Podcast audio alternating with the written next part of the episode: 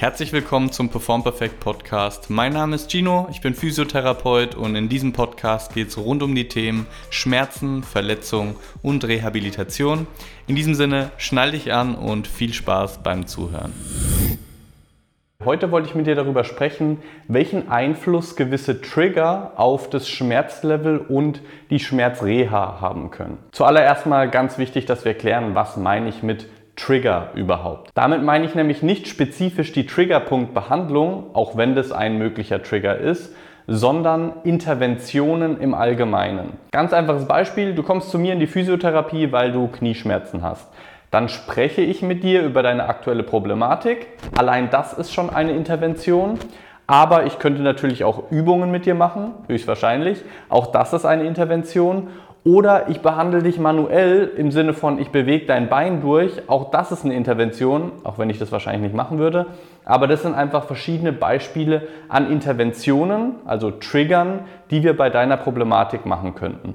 So, und warum sind diese Trigger in der Schmerztherapie so wichtig? Der erste Punkt ist natürlich ganz logisch, warum wir gewisse Maßnahmen und Trigger wählen, ist, damit wir uns besser fühlen, weil wir irgendetwas gegen die Problematik machen wollen. Was ich bei diesem Punkt aber viel interessanter finde, ist, dass insbesondere in diesem Physio- und Schmerzbereich die Leute sich sehr stark auf die Intervention selbst konzentrieren, also den Trigger, ob ich jetzt manuelle Therapie mache oder Übungstherapie, ob ich Ausdauertraining mache, ob ich Krafttraining mache, ob ich Slow Eccentric Focused Krafttraining mache oder konzentrisch fokussiertes Krafttraining. Das sind alles mögliche Interventionen, aber was man in ganz vielen Studien schon festgestellt hat, ist, dass die Intervention an sich häufig nicht ganz so wichtig ist, wie überhaupt erst eine Intervention zu machen. Wenn du uns schon eine Weile folgst, dann hast du mich schon eine Million Mal sagen hören, dass Schmerz multifaktoriell und komplex ist. Bedeutet,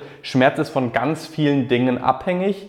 Du kannst also einen positiven oder einen negativen Einfluss auf das Schmerzlevel haben durch ganz viele verschiedene Variablen. Und hier kommen nämlich die Trigger ins Spiel. Wenn du eine gewisse Intervention machst, ganz egal ob das jetzt manuelle Therapie ist oder Krafttraining oder sonst was, gehst du ja mit einer gewissen Erwartungshaltung rein.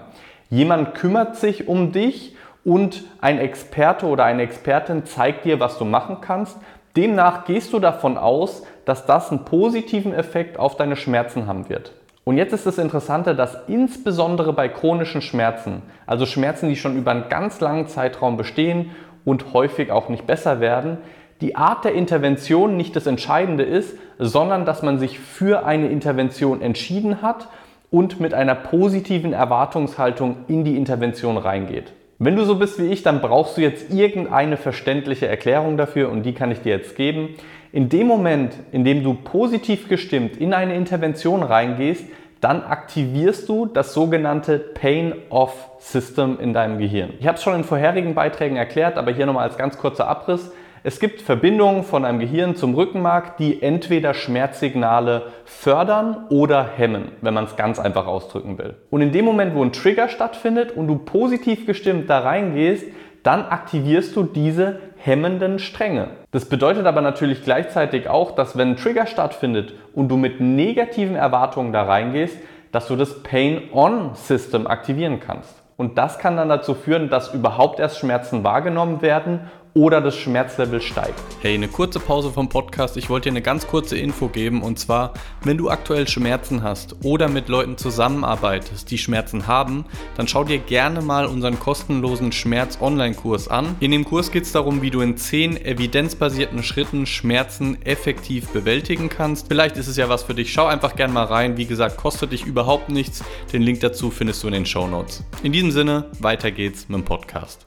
Ich weiß, vielleicht war das gerade alles noch ein bisschen abstrakt und du kannst dir noch nicht ganz so richtig vorstellen, wie das jetzt in der Praxis angewendet werden kann. Lass uns beim einfachen Beispiel von vorhin bleiben. Stell dir vor, du hast Schmerzen im rechten Knie. Der erste Trigger, den du wählst, ist ein Gespräch mit deinem Hausarzt. Nehmen wir einfach mal an, dein Hausarzt erzählt dir eine Anekdote von wegen, oh ja, das kenne ich, ist wahrscheinlich Arthrose und dass du damit rechnen sollst, dass du nie wieder zurück in deinen Sport reinkommst. Und dieser Trigger hätte einen negativen Einfluss auf deinen Schmerzverlauf, weil du mit der Erwartung reingehst, egal welche Trigger jetzt noch kommen, oh, es wird wahrscheinlich nie wieder wirklich weggehen und es wird wahrscheinlich nie wieder so wie davor. Wenn der Arzt oder die Ärztin stattdessen gesagt hätte, ah, diese Art von Knieproblematik sehe ich hier fast täglich, ich verschreibe da meistens Physiotherapie, ein aktives Übungsprogramm und bei den aller, allermeisten Leuten wird es innerhalb von drei Monaten signifikant besser und sie können mit Sicherheit auch wieder zurück in ihren Sport kommen. Das wäre eine ganz andere Geschichte.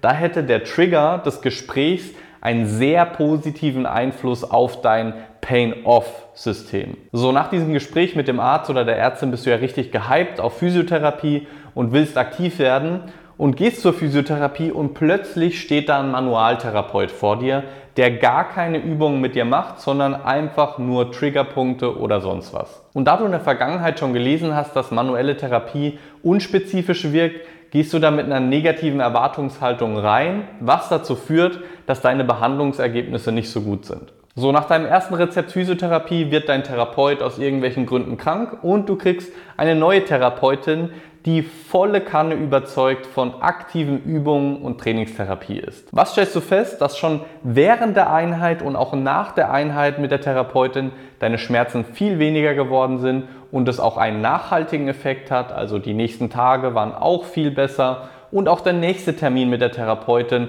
Es scheint wirklich einfach voranzugehen und mit jedem Mal besser zu werden. So in diesem Beispiel stecken natürlich ganz viele wichtige Dinge drin, die du mitnehmen kannst. Ein Ding wäre natürlich, dass du mit deiner Erwartungshaltung gegenüber Therapie einen positiven oder negativen Einfluss auf deine Outcomes haben kannst.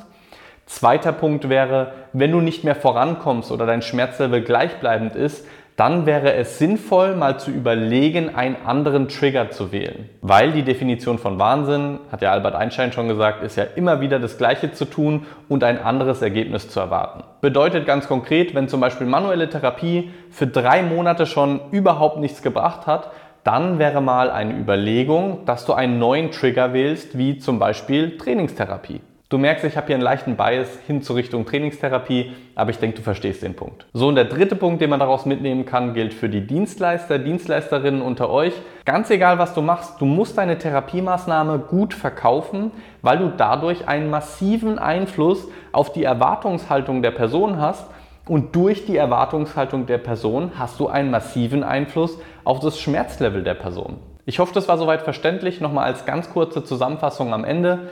Erstens, Trigger sind sehr, sehr wichtig in der Schmerztherapie, insbesondere bei chronischen Schmerzen, wo sich über einen längeren Zeitraum nichts verändert hat, wäre es eine Überlegung wert, den Trigger zu ändern. Punkt Nummer zwei wäre, dass der Trigger an sich, also die Maßnahme, die man wählt, nicht der alles entscheidende Faktor ist. Es ist extrem wichtig, dass die Person den Trigger gut verkauft und du, wenn du die betroffene Person bist, mit einer positiven Erwartungshaltung in die Therapie reingehst. Und der dritte Punkt ist, ich weiß, das hört sich sehr blöd an, aber es ist wahr, du musst dich und deine Therapie gut verkaufen können. Wenn du sehr unsicher rüberkommst und so ganz vage Formulierungen nur machst und sagst, oh, keine Ahnung, ob das hilft, dann hat das einen sehr negativen Einfluss auf deine Therapie. Wenn du auf der anderen Seite sagst, ich hatte schon viele solcher Patienten, Patientinnen, habe sehr gute Ergebnisse mit denen erzielt, wir machen die und die Übung aus dem und dem Grund, dann kannst du einen sehr positiven Einfluss auf die Schmerzerfahrung und die Schmerzreha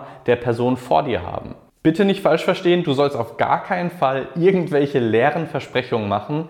Du sollst einfach empathisch sein, du sollst deine Wortwahl positiver gestalten, anstatt immer so negativ auf den Schmerz konzentriert und oh, das und das kannst du alles nicht. Eher hey, guck mal, was du alles kannst, guck mal, was für Möglichkeiten wir haben. Das ist ein sehr großer Einfluss. Und was noch wichtig in dem Zusammenhang ist, versuch der Person doch zu erklären, warum du gewisse Übungen wählst, was das Rational dahinter ist. Nimm die Person doch mit in die Therapie rein, anstatt die Person zu sein, die alles entscheidet und die andere Person macht halt mit. Nein, mach das doch gemeinsam, dann wirst du viel bessere Ergebnisse erzielen. Zumindest meiner Erfahrung nach.